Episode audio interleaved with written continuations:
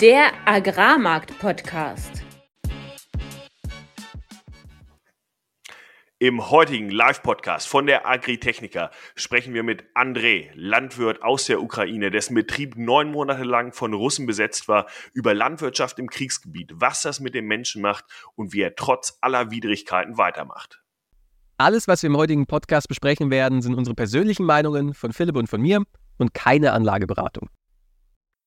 Herzlich willkommen an diesem Mittwoch, dem 15. November. Es begrüßen euch wieder Philipp Schilling, das bin ich, Landwirt und war zehn Jahre im internationalen Agrarhandel tätig. Und mein Name ist Fabian Wirzoch. Ich habe 2019 als Agrarhändler in Deutschland angefangen, anschließend in Genf gearbeitet und bin heute Energy Trader in Amsterdam.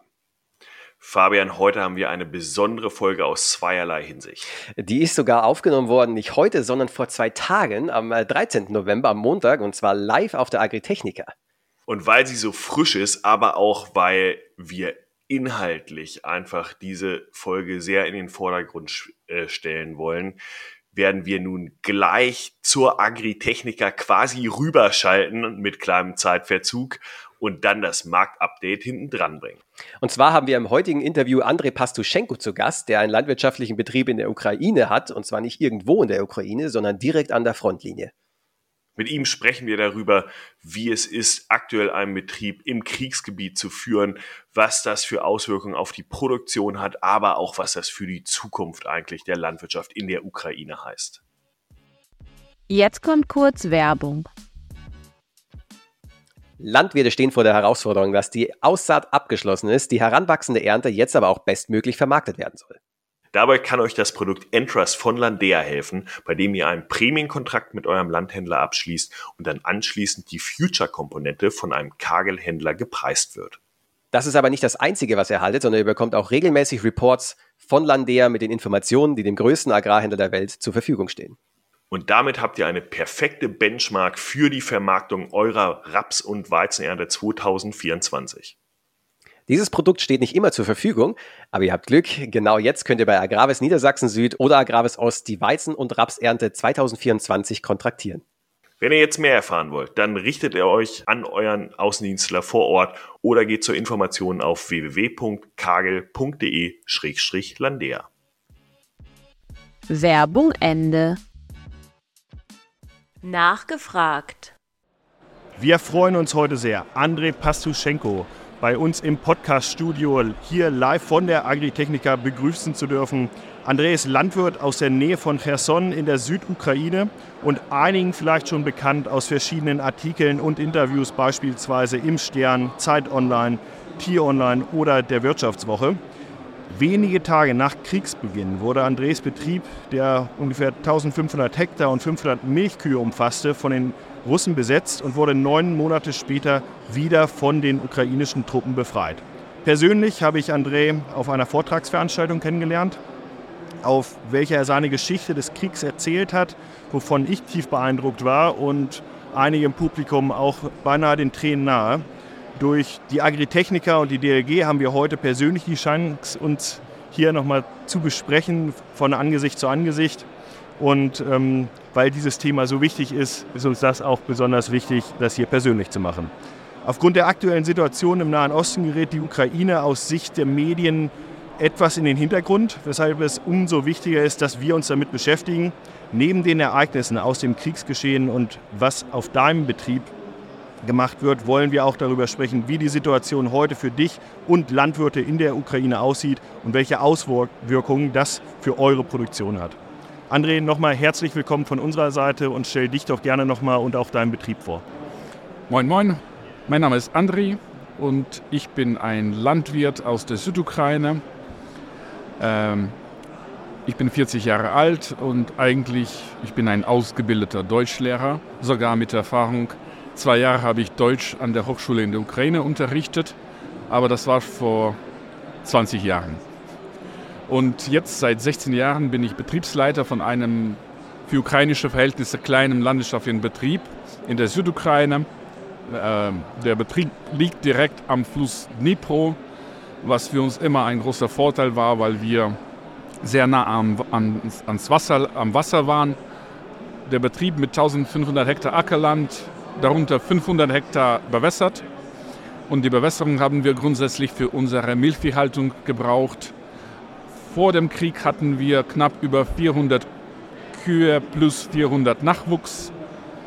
Zurzeit sehen die Zahlen leider nicht so, nicht so aus, aber äh, wir bleiben optimistisch und wir arbeiten weiter. Vielleicht eine kurze persönliche Frage vorab, dass wir hier den Podcast in Deutsch aufnehmen können, liegt ja daran, dass du Deutschlehrer warst. Wie kam es dann, dass du zur Landwirtschaft gewechselt bist? Also ich hatte vom Prinzip her schon immer mit Landwirtschaft was zu tun.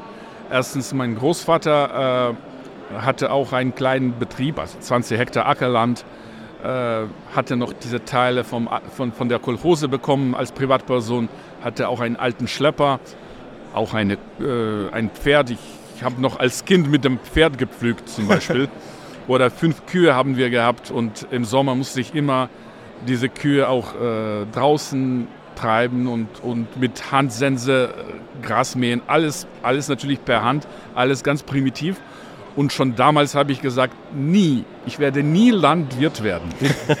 Weil für mich hat das ja immer nur harte Arbeit bedeutet und immer sehr früh aufstehen und das als Schulkind während meiner Sommerferien. Und das war kein, keine große Freude für mich.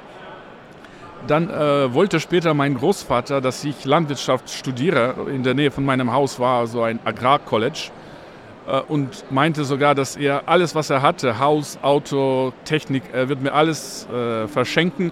Ich soll nur äh, Landwirtschaft studieren und das weitermachen. Habe ich abgelehnt und habe angefangen, dann Germanistik an der Hochschule zu studieren, weil das für mich natürlich eine leichtere Arbeit war. So sah es zumindest damals aus. Ja, man muss nicht so viel arbeiten, man hat ja Wochenende, man hat normale, regulierte Arbeitsstunden und das war eigentlich meine Grundgedanke, warum ich angefangen habe, Deutsch zu studieren. Obwohl, ich habe auch noch äh, Deutsch in der Schule äh, mit erweitertem Deutschunterricht äh, gelernt. Deswegen war das für mich auch ziemlich leichte Entscheidung. Deutsch war für mich immer interessant als Sprache und Kultur. Und, und zur Landwirtschaft zurückgefunden hast du dann, indem du äh, doch nochmal Agrar studiert hast oder wie kam das? Nein. dann kam noch eine zweite Periode meines Lebens. Und zwar kam ich als Student zum ersten Mal in meine Ferien nach Deutschland. Äh, ich habe meinen Ferienjob dann in Deutschland gehabt und das war in Schleswig-Holstein. Das war ein, äh, ein Betrieb mit, äh, das war ein Golfclub und es war Wald und es war Pferdestall. Also das heißt, ich, hab, äh, ich war in allen Bereichen tätig, äh, öfters woanders und das war praktisch meine erste landwirtschaftliche Tätigkeit in Deutschland. Hat mir auch sehr gut gefallen. Moderne Schlepper, vor allem im Golfclub, ganz moderne Technik, diese kleinen Maschinen, die wahnsinnig viel kosten, aber sehr feine Seitdem Arbeit machen. Seitdem bist du die nie wieder gefahren wahrscheinlich. Und das war der erste Schritt. Äh, aber zur Landwirtschaft kam in der Ukraine kam ich eigentlich durch einen, ähm, das, war, das war nicht geplant. Ähm, man hat mich einmal eingeladen, äh, äh, als Dolmetscher sollte ich äh, beim Kauf des Betriebes ein bisschen äh, helfen. Äh, ich kam dorthin ohne Gedanke, dass ich überhaupt in diesem Betrieb vielleicht in der Zukunft arbeite. Aber gerade dann bei diesem Kauf des Betriebes habe ich dann den Angebot bekommen, äh, als Dolmetscher auch bei zwei deutschen Betriebsleitern in diesem Betrieb zu arbeiten. Es war auch sehr schnelle und spontane Entscheidung. Ich habe nur meine Frau angerufen. Äh, innerhalb von fünf Minuten habe ich dann zugesagt. Und seitdem und, bist du Landwirt? Äh, innerhalb von fünf Arbeitstagen habe ich äh, meinen Wohnort gewechselt und vom Prinzip her auch mein Leben komplett.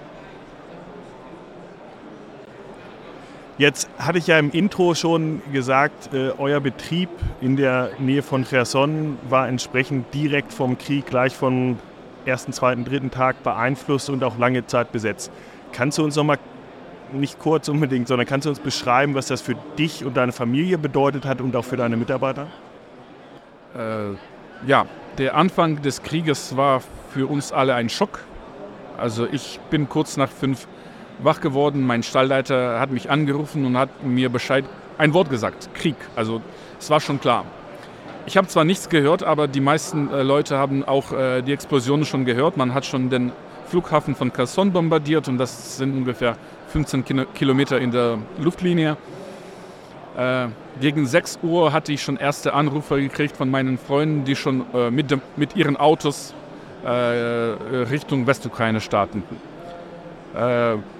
Zu diesem Zeitpunkt war auch mein älterer Sohn äh, bei mir. Mein, die, meine Frau mit dem kleineren Sohn war zum Glück bei den Eltern in der Nordukraine.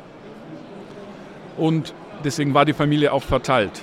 Äh, aber ich bin ganz normal zur Arbeit gefahren. Um 7 Uhr haben wir die Arbeitsverteilung gemacht. Und äh, die Entscheidung, äh, erstmal nichts zu machen und weiter zu bleiben, war irgendwie für mich ziemlich klar. Also wir sind losgefahren und haben an dem Tag noch weiter die Sommergaste gedrillt. Äh, auch im Stall lief die Arbeit ganz normal. Kurz nach acht äh, hat der Milchwagen noch das letzte Mal Milch, Milch abgeholt. Äh, zum Glück. Äh, und äh, wir haben irgendwie gedacht und gehofft, dass es vielleicht nur diese Raketenangriffe in der Nacht äh, gibt und dass nichts mehr abläuft. Also in den Medien, in Nachrichten kam damals noch nicht so viel Information oder habe ich zumindest nicht bekommen. Aber gegen 11 Uhr habe ich 52 Hubschrauber gesehen, die von der Krim über unsere Felder Richtung Stadt Kherson geflogen sind. Und da war es für mich persönlich schon ziemlich klar, dass es, äh, dass es wahrscheinlich länger dauern wird und dass es zu einem langen und äh, harten Krieg kommt. Das Problem war, ich, es, für mich war das schon zu spät wegzufahren. Also wir liegen äh, geografisch so, dass, dass wir ziemlich in der Ecke sind und äh, ich habe meine Zeit schon verpasst, also sage ich mal so. Deswegen musste ich erstmal bleiben und versuchen dann die Arbeit des Betriebes äh, zu organisieren. Äh, vor allem, was macht man mit 10 Tonnen Milch? kann man nichts machen. Wir haben zwar versucht, selber was zu verarbeiten, um Butter, Quark äh, zu produzieren, aber das haben wir auch erstmal nicht verkauft, sondern einfach verschenkt. Wir haben Milch an alle Dorfbewohner oder an unsere Verpächter, äh, auch kostenlos. Jeder dürfte 20 Liter Milch mitnehmen, um selber zu Hause was zu produzieren. Äh, und das waren die ersten Tage. Wir haben auch noch äh, zum Beispiel nicht genug Diesel gehabt. Es waren nur so 10 Tonnen und niemand wusste, was weiter passiert. Wir hatten damals keine großen Reserven, was Kraftfutter anbetrifft für die Kühe. Deswegen habe ich gleich gesagt, Futterrationen möglichst stark reduzieren, damit wir keine 10 Tonnen produzieren äh, und auskippen, sondern dann nur 4, 5 Tonnen zum Beispiel. Und das waren praktisch die Aufgaben von diesen ersten Tagen. Und äh, gleich natürlich habe ich auch angefangen, äh, äh, über diesen Krieg, über diese Situation äh, zu informieren. Also ähm, sehr viele äh, Zeitungen, Zeitschriften, Fernsehsender haben mich in den ersten Tagen oder ersten Monaten äh, kontaktiert. Und ich hatte öfters so vier, fünfmal am Tag ein Interview gehabt. Das war auch nicht, nicht einfach, weil ein paar Tage später schon auch äh, Internet nicht normal funktioniert hat. Man hat immer wieder äh, Handynetze abgeschaltet. Das haben schon die Russen natürlich gemacht, damit man äh, untereinander nichts abstimmt, damit die ukrainische Armee keine, keinen Funk hatte. Und das war, das war der Anfang. Damals dachten wir, dass das sehr schwer und sehr schlimm ist, aber wie, wie, wie ich jetzt weiß, das war nur ein Anfang, was psychologisch zwar sehr schwer für uns alle war, aber äh, physisch und ja, es ist zurzeit leider anders. Die Situation hat sich dann relativ schnell ja dahingehend verschärft, dass dein Betrieb tatsächlich von den Russen besetzt war. Wie, wie war das so? Wie sind, sind die da einfach auf dem Hof in einen Panzer gefahren, haben gesagt, hey, hier sind wir? Oder haben die euch beschossen? Wie, wie kann man sich das vorstellen? Äh, die haben uns nicht beschossen, die sind einfach mit ihren äh, LKWs äh, zu unserem Stall gekommen haben sich ein, ein Gebäude rausgesucht. Äh, das war ein Gebäude, wo kleine Kälber waren und war zu dem Zeitpunkt halb, halb leer. Deswegen haben sie dort äh, Stroh geholt und haben so circa 50 Personen haben sich da hingelegt. Und äh, drei Tage haben wir vom Prinzip her von diesen Jungs kaum was gesehen. Die haben ehrlich gesagt von morgen früh bis spät Abend nur gesoffen. Äh, aber wie gesagt, zum Glück haben sie uns nicht geärgert. Wir haben unsere Arbeit ganz normal weitergemacht. Am dritten Tag kam irgendein Offizier, um die zu kontrollieren und hat das bemerkt. Und es war unser Glück, dass die da so lagen, halb tot, aber nicht, nicht von von Schüssen, sondern vom, vom Wodka. Und äh, dieser Offizier hat die alle äh, hat befohlen, dass die, äh, sie sollten alle den Stall verlassen. Und eigentlich äh, waren sie nur zwischendurch bei uns. Also das heißt, sie kamen zu uns zum Beispiel, um irgendwas zu schweißen oder um Milch zu holen, also kostenlos natürlich, äh, oder um sich zu waschen, weil wir hatten sowohl im oder haben ihm sowohl im Hof als auch im Stall haben wir dann Dusch, Duschen für unsere Mitarbeiter, die Toiletten, Waschmaschinen. Das alles haben wir natürlich äh, auch äh, benutzt äh, und da konnte man auch nichts dagegen machen. Das heißt aber, diese ganz schrecklichen Szenen, die man zum Teil aus anderen Teilen der Ukraine auch gesehen und gehört hat in den Medien, fand dann zumindest auf eurem Betrieb so erstmal nicht statt und ihr konntet weiter wirtschaften, also ja, in, ja. in dem eingeschränkten Maß. Äh, der Vorteil von, vom Betrieb ist ja auch noch, wie gesagt, wir sind in der Ecke. Also von, auf zwei Seiten äh, haben wir Wasser. Wir waren vom Prinzip her un, un, uninteressant für die meisten Truppen, weil sie einfach ein äh, paar Kilometer von uns äh, weiter marschierten und weitergingen. Und, und wir waren in dieser Ecke, äh, da hat man uns nicht so stark, äh, damals hat man uns noch nicht so stark äh, beeinflusst. Und äh, die haben auch gleich kapiert, ich meine jetzt nicht, nicht die Soldaten, sondern die neue, in Klammern, Leitung vom Gebiet. Wir waren, es gibt ja nicht so viele Milchviehbetriebe in der Umgebung. Und so eine Stadt, Kherson, wo vor dem Krieg über 300.000 Einwohner waren, äh, muss man mit Lebensmitteln auch versorgen. Äh, die Molkerei Danone, die in Kherson war, die war praktisch schon am ersten Tag des Krieges beschädigt und hat keinen einzigen Tag produziert und arbeitet auch jetzt nicht mehr. Wir haben vorher an, die, an eine andere Molkerei, äh, Lactalis, also die Franzosen auch, in der, in der Nachbarschaft geliefert, aber die Stadt blieb Gott sei Dank äh, unter ukrainischer Kontrolle.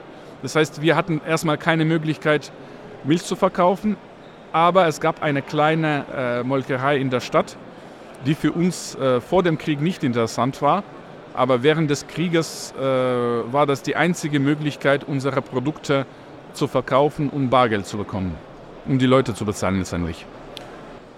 Und dann änderte es sich ja auch für dich persönlich. Du warst dann ja äh, im späteren Verlauf dieser Besatzungszeit auch äh, nicht mehr auf dem Betrieb. Kannst du dazu noch mal sagen, wie das kam und was dann deine Aufgabe war? Äh, ja, erstens, äh, was ich vielleicht noch sagen muss, äh, ich bin ja kein Betriebsleiter, äh, kein, kein Eigentümer, Entschuldigung, ich bin nur Betriebsleiter. Und ich vertrete einen deutschen Gesellschafter in der Ukraine. Äh, und zweitens habe ich als Privatperson und wir als Betrieb am Anfang des Krieges auch unserer Armee ziemlich stark geholfen.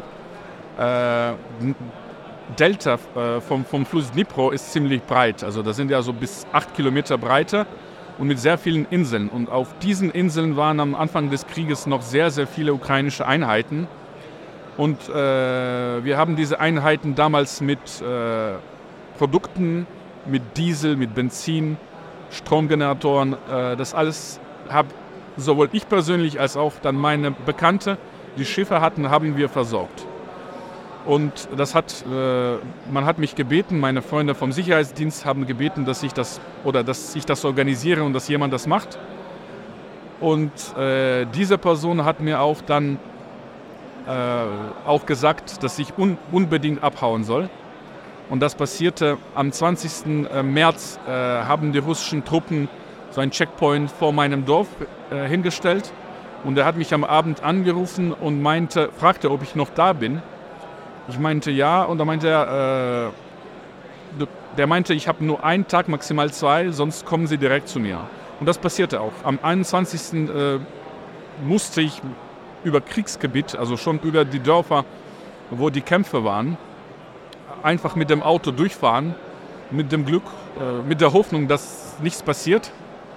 Äh, ich habe noch meinen Sohn mitgenommen, 15 Jahre alt, noch ein, die Tochter von meiner Kollegin vom Stall, auch 15 Jahre alt, und noch eine Dame mit, auch mit einem Tochter, vierjährigen Tochter.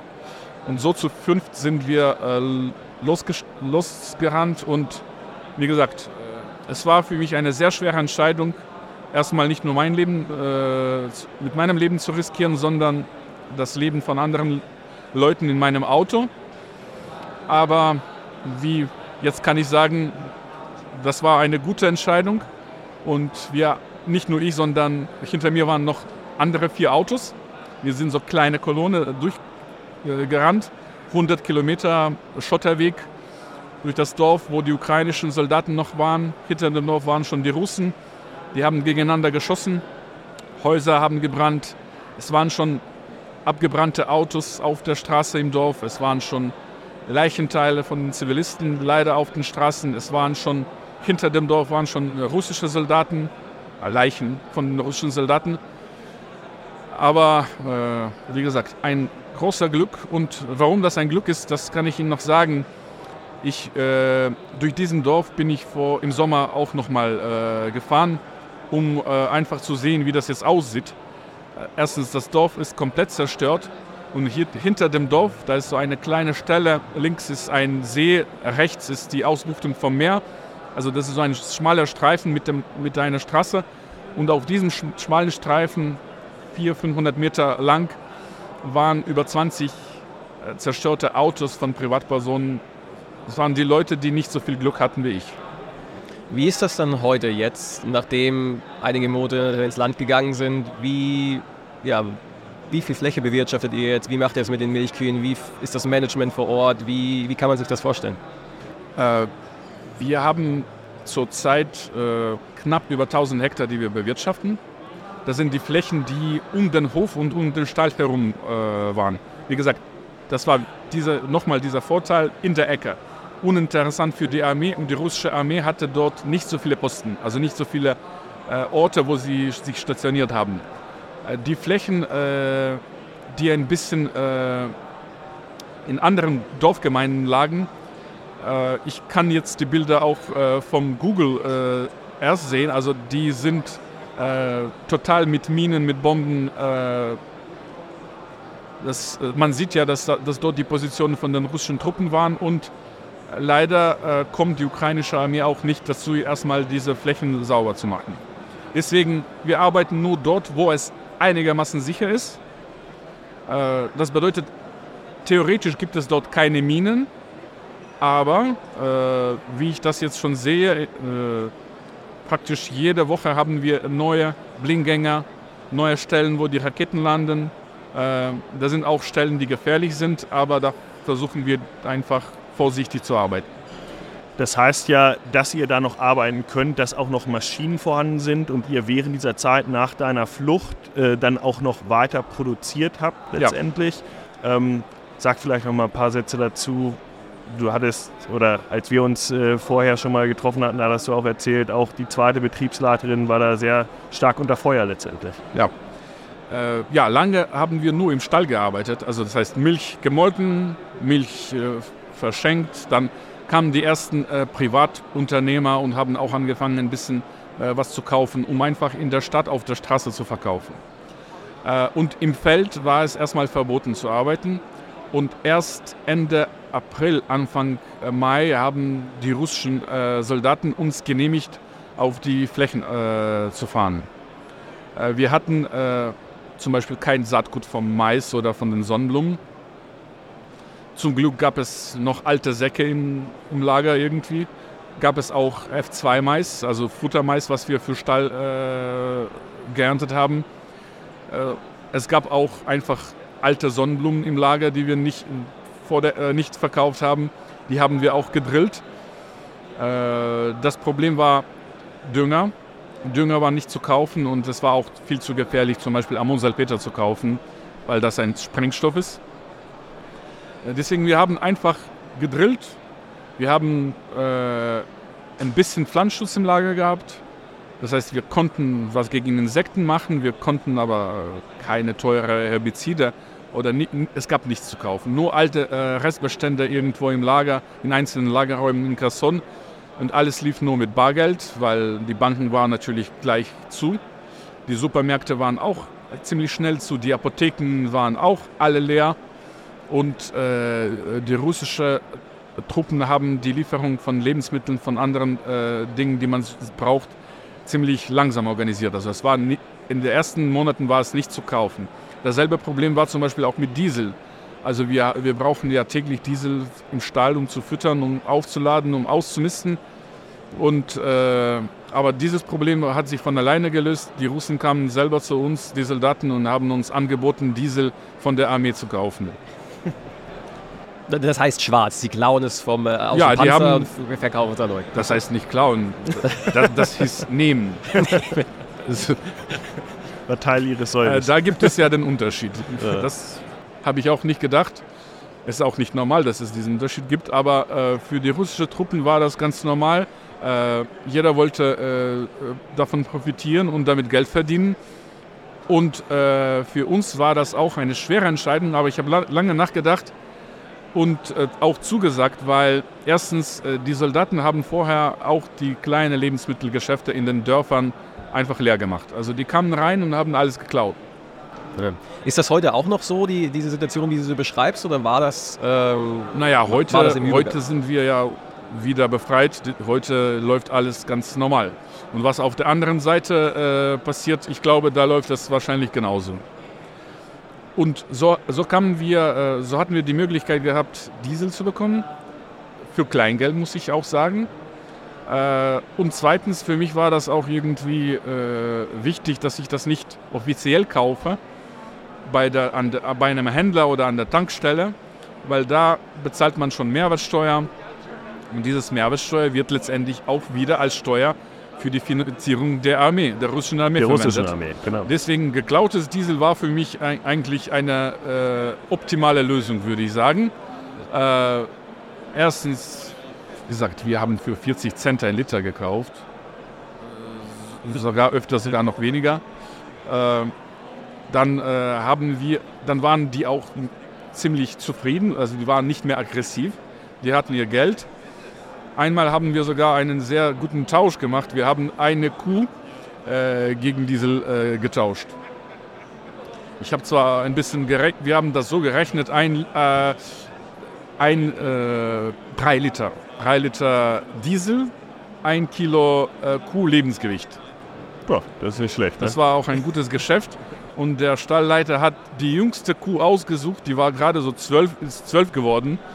Und die haben wir, die haben wir äh, an die geliefert.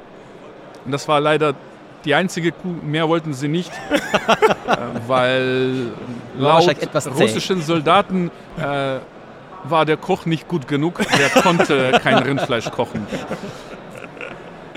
Ähm, jetzt seid ihr ja wieder in der glücklichen Lage, wie du gerade beschrieben hast, dass die ukrainische äh, Armee die Gebiete zurückgekämpft erkämpft hat und ähm, jetzt könnt ihr wieder auf Ukrai in ukrainischer Wirtschaft sozusagen äh, produzieren. Ähm, wie sieht das auch au aus, auch gerade vor dem Hintergrund, äh, dass der Staudamm ähm, ja direkt hinter ihr, und das, das haben ja auch viele hier mitbekommen, äh, explodiert ist, als die Russen quasi die Region verlassen haben? Ja, erstens äh, wollte ich sagen, äh, wir haben jetzt am 11. November, vor ein paar Tagen, haben wir äh, dieses Jubiläum gefeiert. Ein Jahr der Befreiung. Und das ist wirklich so, das ist ein großes Fest. Also es wird jetzt nicht gefeiert, nicht gesoffen an diesem Fest, nicht getanzt. Aber das ist so ein, ein Fest, ein Feiertag für die Seele. Also für meine ukrainische Seele. Ähm, das war, ich war überglücklich äh, und bleibe auch weiter überglücklich. Ich kam Anfang Dezember wieder zurück zum Betrieb. Wir hatten keinen Strom, wir hatten kein Gas, automatisch keine Heizung in Häusern. Handynetze waren alle kaputt. Fernsehturm in der Stadt war kaputt. Ähm, Hatten die Mitarbeiter überlebt? ja, die Russen haben äh, die Dörfer auch ziemlich schnell verlassen. Äh, die haben sogar am, am Ende, also die haben auch schon vorher äh, einzelne Autos von uns genommen. Äh, am Ende haben sie noch den, äh, ein LKW genommen, also ein Kammers, also 15 Tonnen. Wir wollten was Kleineres abgeben, 5 Tonnen LKW, aber das war zu klein für die, um alles, was sie geklaut haben, auf die andere Seite mitzunehmen. Am Ende, äh, nach, nachdem sie auf der anderen Seite äh, ihre Sachen entladen haben, haben wir unser LKW wieder für 1000 Dollar gekauft. Ja, aber ich kam sehr, sehr glücklich zurück. Äh, vom Prinzip her war kaum was zerstört. Es waren alle Mitarbeiter waren gesund und am Leben. Nicht alle waren natürlich da. Viele haben schon während der Besatzung den Betrieb verlassen, vor allem die Familien mit Kindern. Aber und das Schönste, was ich gehört habe, und nicht nur von einer Person, sondern von den meisten, die haben gesagt, egal, ohne Strom, ohne Gas, ohne Heizung, hauptsächlich ohne Russen. Äh, und das empfinden wir weiter so. Also das heißt, jetzt ein Jahr nach, nach, nach der Befreiung äh, ist die Situation äh, für einfache Leute und für unseren Betrieb viel, viel schlimmer geworden. Da wir direkt am Wasser liegen, äh, der Hof ist zweieinhalb Kilometer vom, vom Fluss Dnipro entfernt, unser Stall fünf Kilometer. Äh, wir sind unter, leider unter täglichem Beschuss. Also jetzt, ich meine, nicht täglich landen die Raketen bei uns im Hof oder auf dem Stallgelände, aber täglich landen die Raketen auf unseren Feldern oder in unseren Nachbardörfern. Also das heißt, das hört man, äh, jede Stunde hört man was. Wenn man Glück hat, hat man ein paar ruhige Stunden. Wenn ein schlechtes Wetter ist, zu windig oder zu neblig, dann hat man vielleicht eine ruhige Nacht und kann man besser schlafen. Und das ist ja äh, zurzeit äh, für mich persönlich auf einer Seite bin ich auch sehr froh und glücklich. Andererseits, ich sehe, wie man jetzt alles, was um uns herum ist, wie man alles zerstört. Äh, man schießt nicht auf die Objekte, wo die Militärleute sind. Man schießt einfach auf die Häuser. Man schießt direkt auf den Betrieb. Wahrscheinlich denken sie, da sind vielleicht die in den Hallen sind die Soldaten oder Technik. Äh, die schießen einfach äh, auf die Zivilisten, um die Leute zu provozieren oder damit die Leute einfach vielleicht sagen, äh, es ist für uns egal, wer hier an, an, äh, die Macht hat, wir wollen einfach Frieden haben. Aber das wird nicht erreicht. Also das sage ich Ihnen hundertprozentig. Je mehr Raketen auf unseren Flächen, auf unsere Dörfer landen, desto mehr Hass leider entsteht äh, weiter gegen äh, Russen und gegen äh, Russische Föderation. Ja, das kann man absolut nachvollziehen. Ähm, wie läuft das dann jetzt mit der Versorgung von Inputs, wenn die ganze Zeit Raketen immer noch auf deinem Betriebsgelände einschlagen? Ich, ich stelle mir vor, du hast vorher mal gesagt, es ist wieder normal, aber normal wird wahrscheinlich nicht so sein, wie wenn man jetzt in Sachsen-Anhalt sitzt. Ja, äh, das ist auch ein Unterschied. Die Leute, die, äh, die dort ständig leben, für die ist es schon das eine Gewohnheit. Ich habe das, äh, hab das selber erlebt äh, man hat angefangen, auf unser äh, Hof zu schießen und auf Windzustreifen in der Nähe. Und ich dachte, okay, lieber fahre ich dann schnell los äh, und bleibe ein bisschen weiter und gucke dann, wie es aussieht. und ich fahre mit dem Auto in, das Dorf rein. Ein paar hundert Meter hinter mir landen die Raketen von einer Haubitze. Und im Dorf draußen spielen die Kinder auf der Straße. Ähm, also das ist auch ein großes Problem für, die, für diese Kinder oder für, für die Leute, die da äh, geblieben sind. Die achten nicht mehr so drauf, äh, was um sich herum passiert. Sie, das ist so eher, wenn es ein Schicksal ist, jetzt zu sterben, dann sterben wir. Und eigentlich darf sowas nicht sein. Also ich kann das, äh, ich kann das nicht normal ertragen. Äh, ich kann zwar jetzt auch schlafen, wenn es geschossen wird und wenn es nah ist. Aber ähm, ich will nicht, ich will nicht dass ich mich daran gewöhne. Ähm, der Kachoska Staudamm ähm, ist dann ja explodiert und in den Anfängen hieß es dann ja, dass sehr viel Fläche davon betroffen ist, nicht nur Überschwemmung, sondern du hattest ja auch davon berichtet, dass äh, ein Teil eurer Flächen bewässert wird. Wie ist da der Status heute? Ja, äh, wir äh, sind Gott sei Dank nicht sehr stark davon betroffen. Wir hatten zwar eine eigene Pumpstation direkt am Wasser. Die war natürlich überflutet, also die Pumpen, die Motoren standen unter Wasser.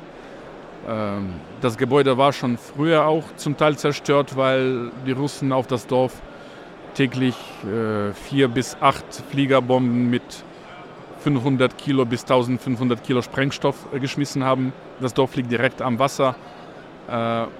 Äh, deswegen, es war jetzt nicht aktuell, dass wir bewässern können. Also deswegen äh, waren das einzige Gebäude natürlich, äh, wo wir Probleme hatten, war, war ja diese, diese Pumpstation. Aber die Landwirtschaft, die auf der anderen äh, Flussseite äh, liegt, äh, die ist natürlich davon mehr betroffen. Erstens muss man sagen, äh, von diesem äh, Kanal, von diesem Bewässerungskanal, alleine im Gebiet Kherson, äh, man hat ja ca. 500.000 Hektar bewässert. Und das, das sind ja auch noch auch Milchviehbetriebe. Ich habe zum Beispiel einen Freund mit einem Betrieb 15.000 Hektar, mit einem Milchviehstall über 2000 melkende Kühe. Also zum Beispiel, die können jetzt kein Mais produzieren oder keine Luzerne anbauen. Es ist nicht realistisch, also ist unmöglich. Natürlich, das ist jetzt wahrscheinlich nicht das größte Problem. Sein Betrieb ist schon seit 20 Monaten äh, besetzt und der ist laut Papieren kein Eigentümer mehr. Aber äh, für, für, für die ganze Landwirtschaft in, in, in der Südukraine ist es ein großes Problem.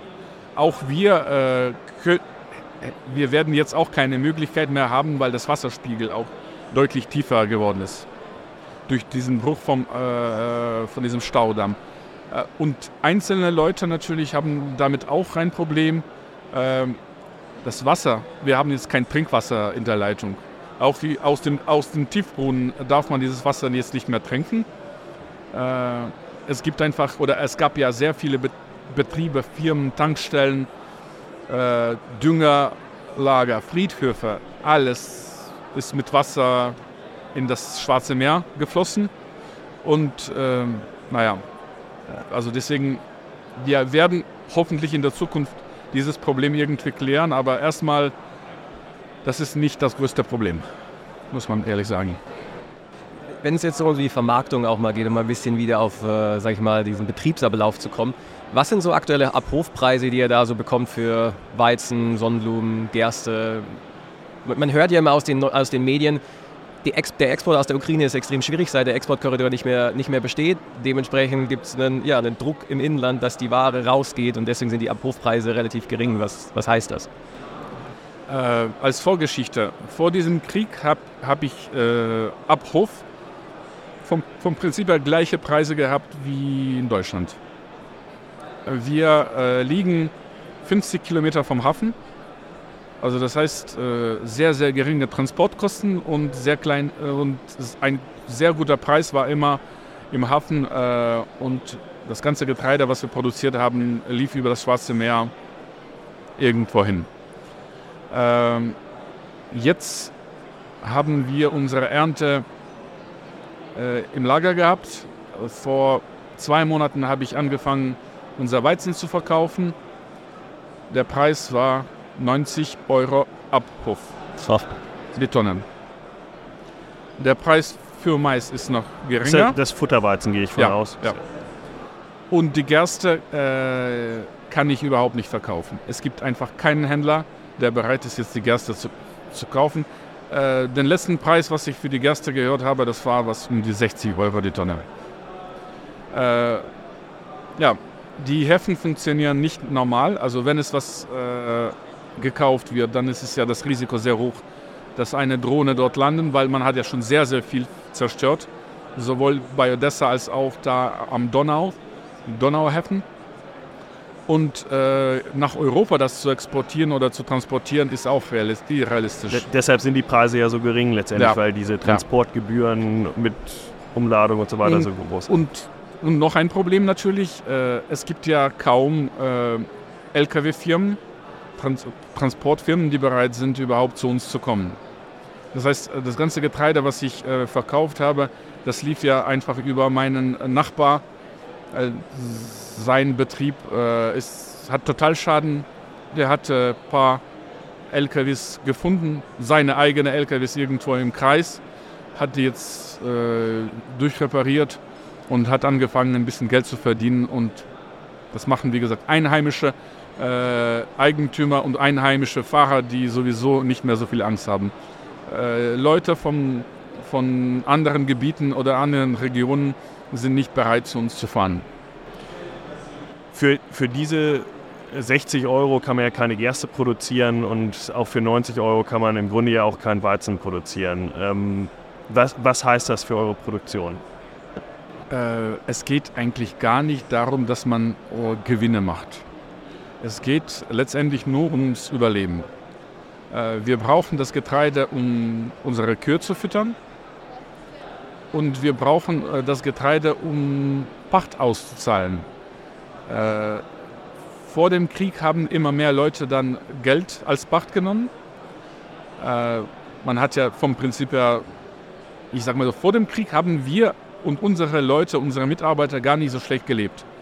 Man hat alles gehabt, was man brauchte. Man hatte, fast jeder hatte auch ein Auto. Die Duschen, die Toiletten waren im Haus und nicht draußen wie in Russland.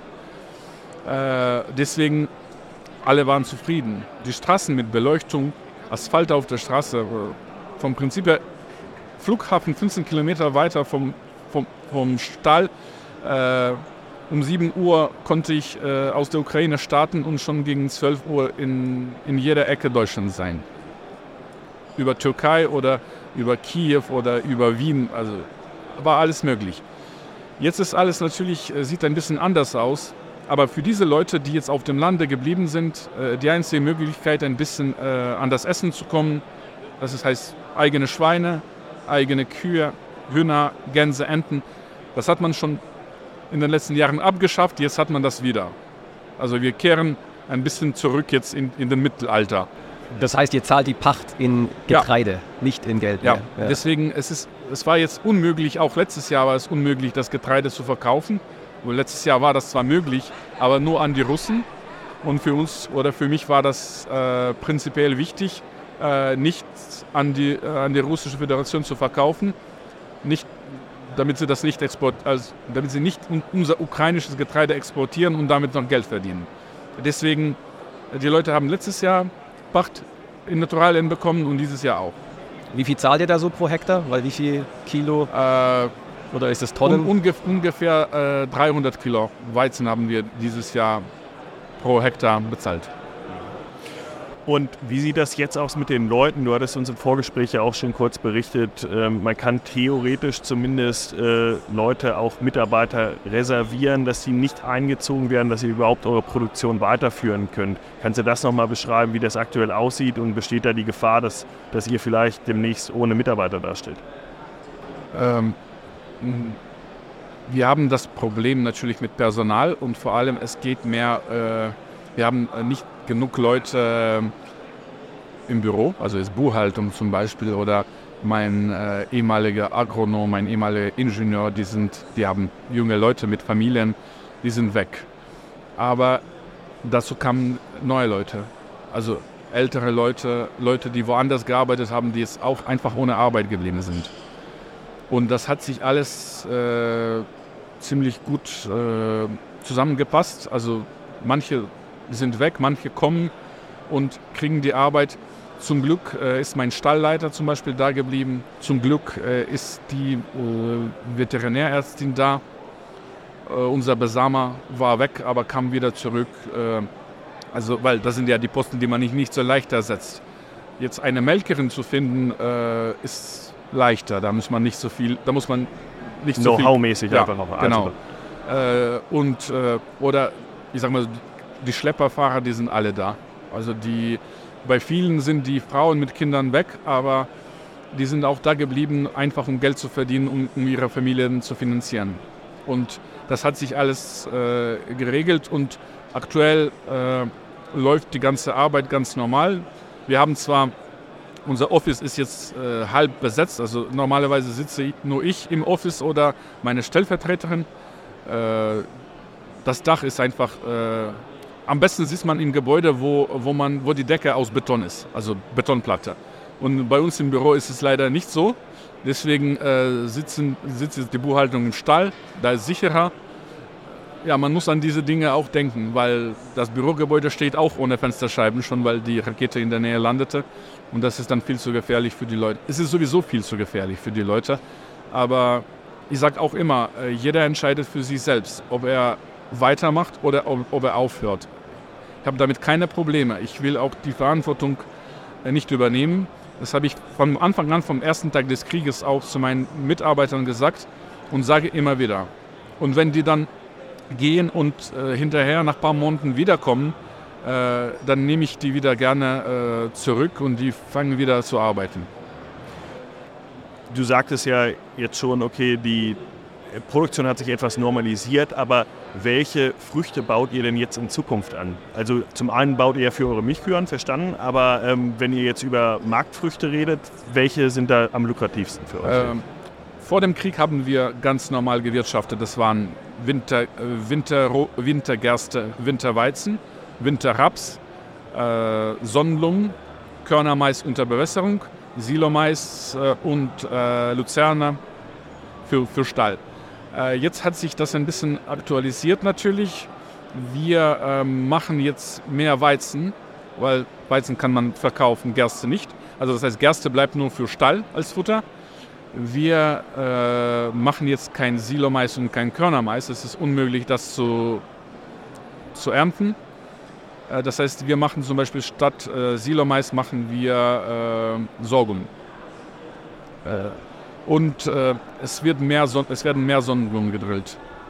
Genau, das hörte man ja jetzt auch schon, dass äh, im Grunde gerade die Ölfrüchte und da vor allem die Sonnenblume aufgrund. Weil eine Tonne Sonnenblumen kostet um die 300 Euro zum Beispiel und eine Tonne Sonnenblumen zu transportieren lohnt es sich zumindest, wenn man das auch exportiert oder wenn man das auch in der Ukraine irgendwo verkauft.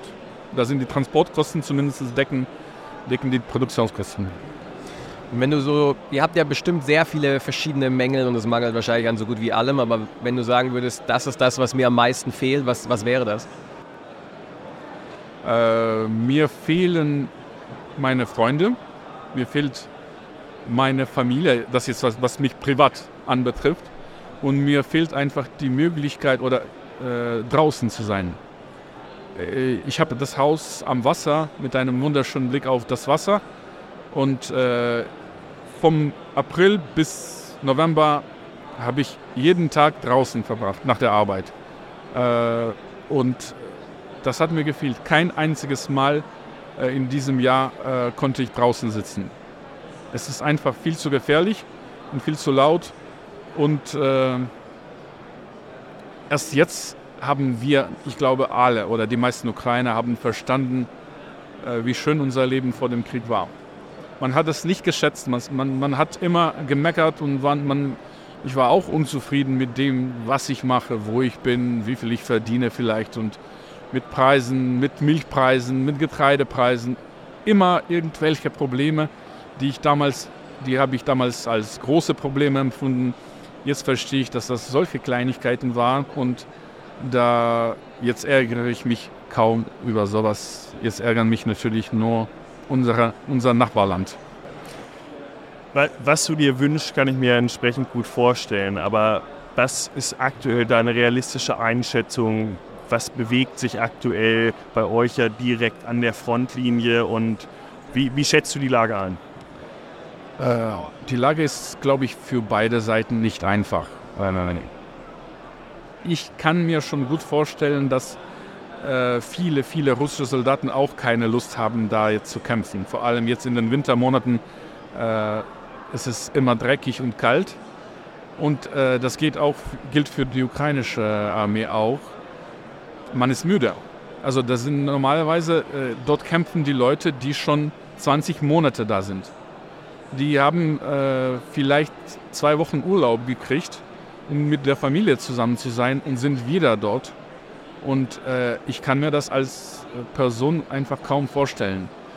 Äh, aber wie ich das jetzt einschätze und wie ich das auch sehe, da passiert täglich was. Es gibt ja einfach viele Dinge, die man in den Nachrichten nicht berichtet, die ich da vor Ort natürlich auch sehe äh, wie die ukrainischen Truppen jede Nacht mit Schiffen auf die andere Seite kommen. Und das machen sie bei jedem Wetter. Äh, das machen sie natürlich äh, mit der Gedanke, dass sie vielleicht nicht zurückkommen. Das passiert täglich und für mich sind das die Helden, die, das, die dort sind, die jetzt um unser Land kämpfen. Ich bleibe weiter optimistisch, weil wir haben recht. Also wir haben Russland nicht angegriffen. Wir haben kein Meter vom Land genommen. Wir wollten nichts mit diesem Land zu tun haben. Eigentlich äh, die Ukrainer haben jetzt ein neues Lebensmotto. Lassen Sie uns in Ruhe. Das gilt eigentlich für, für zwei Nachbarländer, Russland und, und, und Belarus. Ich bin mir ziemlich sicher, ohne diesen zwei Länder werden wir zusammen mit europäischen Ländern, mit anderen Ländern, die äh, zu den zivilisierten Ländern gehören, also normale Welt, äh, werden wir auf jeden Fall weiterkommen. Ja, es kann sein, dass das Leben in den ersten Jahren nach dem Krieg äh, schwer wird, sehr schwer wird. Also wenn ich jetzt sehe, was, was bei uns alles zerstört ist, angefangen bei den Straßen, die durch diese Raupenfahrzeuge äh, kaputt sind, alle Krankenhäuser, Schulen, Kindergärten, alles ist, hat entweder Schaden oder ist total zerstört. Aber das ist, sind jetzt auch schon wieder die Kleinigkeiten. Also hauptsächlich Frieden, hauptsächlich müssen die einfach abhauen, die sollen von unseren Territorien weggehen, weil zum Beispiel jetzt Frieden unter diesen Bedingungen, dass die auf der anderen Flussseite bleiben und diese Region äh, kontrollieren, äh, das ist für mich keine Option. Ich habe dort bekannte, auch bekannte Landwirte, die da geblieben sind oder ältere Leute, äh, die warten darauf, dass die ukrainische Armee kommt und die befreit. André, danach kann nichts mehr kommen. Wir bedanken uns ganz herzlich für deine An Einblicke aus der Ukraine, aus dem aktuellen Geschehen und auch den, den letzten anderthalb Jahren, die ja so massiv in euer Leben, in, eure, in euren Betrieb eingebrochen sind. Und haben hier, glaube ich, heute viel gelernt. Es war sehr berührend und ähm, wir werden hier von Deutschland aus äh, weiterhelfen. Ich glaube, das sagt die Politik, aber das kriege ich auch so aus der Bevölkerung äh, mit. Und ähm, damit wünschen wir dir, dir persönlich und deiner Familie und natürlich auch euren Mitarbeitern alles Gute. Vielen Dank. Ja, ich bedanke mich auch ganz herzlich. Äh, ich mache meinen äh, Informationskrieg weiter. Das ist meine Aufgabe, die habe ich für mich selber gewählt. Das heißt, äh, ich will versuchen weiter zu erzählen und zu erklären, wie es in der Wirklichkeit aussieht, weil ich das ja vor Ort leider jeden Tag sehe. Und ich danke auch jedem, der mitdenkt, der auch vielleicht finanziell oder einfach mit Gedanken oder einfach mit dem Gebet hilft. Das brauchen wir alle. Und wie gesagt, wir haben Recht und wir werden diesen Krieg gewinnen. Danke. Vielen Dank. Marktupdate.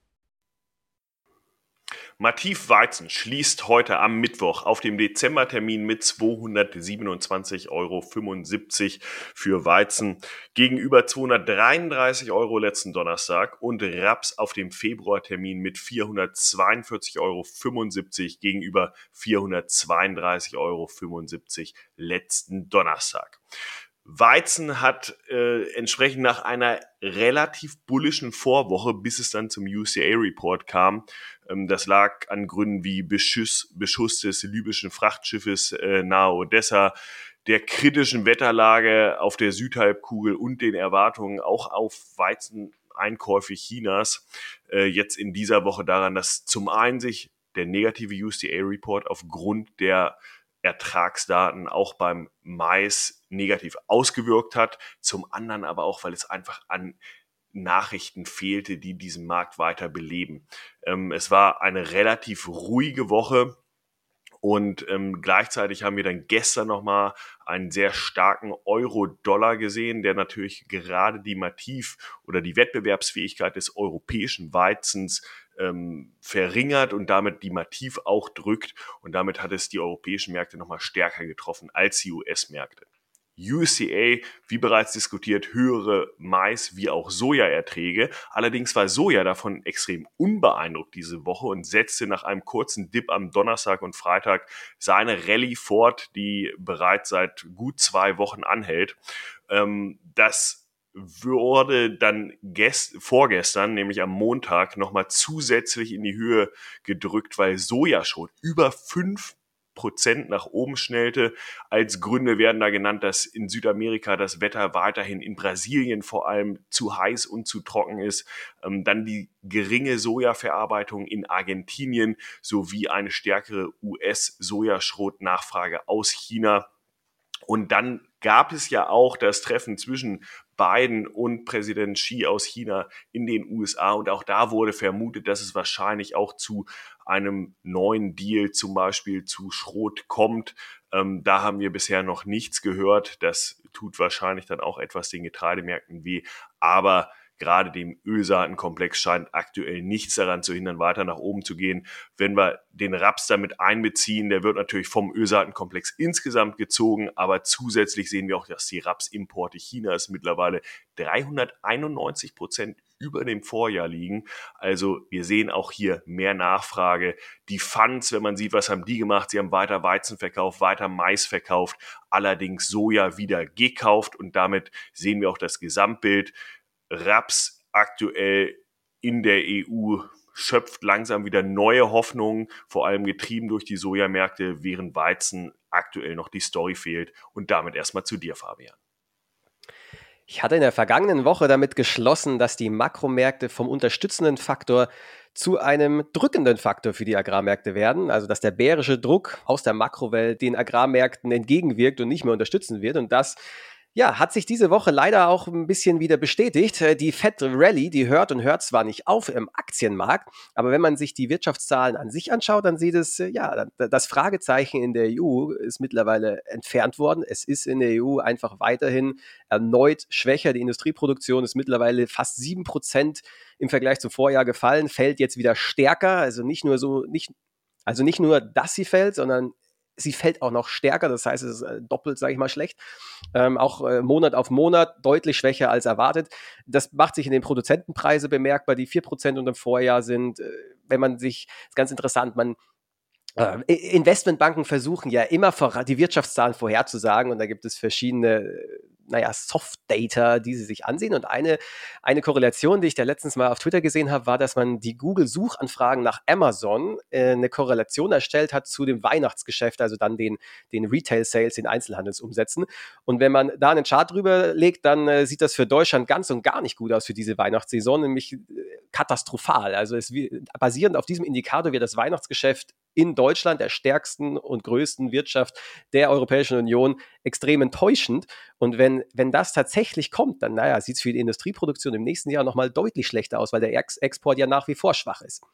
Wenn man sich den ZDW-Index anschaut, der diese Woche auch rausgekommen ist, also eine Umfrage unter professionellen Investoren und Finanzvorständen von großen Unternehmen, dann bestätigt sich das Bild, dass die aktuelle Lage sehr schlecht ist, aber sie ist stabil schlecht, was ja schon fast ein positives Zeichen ist. Äh, Ausblick zieht auch an. Es werden zwei Dinge nämlich gefragt, nämlich wie schätzt du die aktuelle Situation ein und wie denkst du, ist es in den nächsten Monaten? Der Ausblick zieht an. Es scheint so ein bisschen der Wendepunkt erreicht zu sein. Man könnte aber auch aufgrund der aktuellen Lage, wenn man, wenn man sich die Industrieproduktion anschaut oder auch den Ausblick auf die Einzelhandelsumsätze zum Schluss kommen, dass hier Hoffnung im Spiel ist. Und Hoffnung gibt es ein schönes Sprichwort, Hope is not a strategy. Hoffnung ist keine profitable Trading-Strategie. Es wird sich in den nächsten Wochen zeigen, äh, ob es nun Hoffnung ist oder nicht, aber es sieht alles andere als rosig aus in der EU und zwar wieder erneut schlecht, nachdem ja zwischendrin es eigentlich so aussah, als ob der Boden erreicht war hier von wegen Dead Cat Bounce und äh, Dead Cat äh, liegen bleiben. Genau. In den USA äh, senkt Moody's den Ausblick und zwar gibt es S&P, Fitch und Moody's. Die ersten beiden haben die USA bereits heruntergestuft. Moody's hat immer noch das beste Rating für die USA, allerdings jetzt den Ausblick auf negativ gesenkt. Das ist eigentlich keine Überraschung, weil eben die zwei anderen Ratingagenturen die USA bereits abgestuft haben. Und die Begründung ist recht äh, ja, nachvollziehbar, nämlich die Schulden sind hoch, die Zinsen steigen, deswegen die Belastung für den Staatshaushalt, äh, die Zinszahlung geht enorm nach oben und dadurch leidet natürlich auch der unterstützende Faktor der Regierung für die Wirtschaft. Ähm, die UBS geht auch davon aus, dass die Zinssenkung der Fed kommt. Also die, die FED-Zinserhöhungszyklus ist nach äh, landläufiger Meinung beendet. 76 Prozent sagen, es gab eine Umfrage der Bank of America, 76 Prozent der Fondsmanager sagen, der Hiking Cycle ist over. Es wird keine weitere Zinserhöhung geben. 80 Prozent erwarten niedrigere Zinsen in den kommenden Monaten und die UBS geht da auch, äh, ist ganz vorne dabei und erwartet im nächsten Jahr bereits große Zinssenkungen. Inflation kam auch diese Woche raus und das war so der größte Market Mover. Wenn man sich mal insgesamt anschaut, was eigentlich äh, märktemäßig passiert, die Aktien sind nach oben gegangen. Wie gesagt, Fed Rally geht weiter. Euro US-Dollar hat einen deutlichen Sprung gemacht von 1,6 Prozent auf 1,09.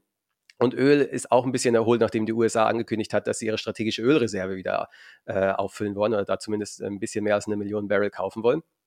Ähm, was war jetzt mit der Inflation? Inflation kam niedriger rein, deutlich niedriger als erwartet und mit 3,2 Prozent. Im Vormonat waren es noch 3,7 Prozent. Das heißt, die Inflation kühlt deutlich ab. Jetzt müsste man ja erwarten, hey, wenn die Inflation in, in, den USA niedriger wird, dann sollte das ja eigentlich gut für den Dollar sein, weil hohe Inflation, logischerweise muss man diese Zimbabwe anschauen oder Venezuela, hohe Inflation führt eigentlich zu einer Abwertung der Währung. In diesem Fall ist aber das ein Zeichen dafür, dass der Konsum sich in den USA abschwächt. Und wenn der Konsum schwach ist, dann werden eben die Güter nicht mehr so gekauft und dementsprechend sinken dann die Preise dieser Güter, was am Ende in die Inflation mit einfließt. Das sieht man auch am PPI. Der PPI ist auch schwächer reingekommen heute als erwartet. Also dieses Narrative, diese Geschichte, dass jetzt die Inflation in den USA vorbei ist, dass der Fed-Hiking-Cycle vorbei ist und dass demnächst Cuts kommen, also Zinssenkungen, der verfestigt sich massiv. Und das bedeutet aber auch, die Wirtschaft in den USA läuft nicht mehr so rund, wie das in den letzten Monaten noch der Fall war. Das heißt, insgesamt trübt sich die Wirtschaft in Europa und in den USA wieder deutlich ein. Und für die Agrarwelt bedeutet das, sollte sich dieser Trend fortsetzen, Schwäche in den USA, Schwäche in Europa, dann bedeutet das Druck für die Rohstoffmärkte und somit auch letztendlich Druck auf die Getreidemärkte. Wenn euch die heutige Podcast-Folge gefallen hat, dann lasst uns gerne einen Like, einen Kommentar auf Instagram da, teilt die Folge und wenn ihr spannende Interviewgäste habt oder selbst gerne einmal in die Show kommen wollt, dann schreibt uns über Social Media oder an studio.agrarmarktpodcast.de.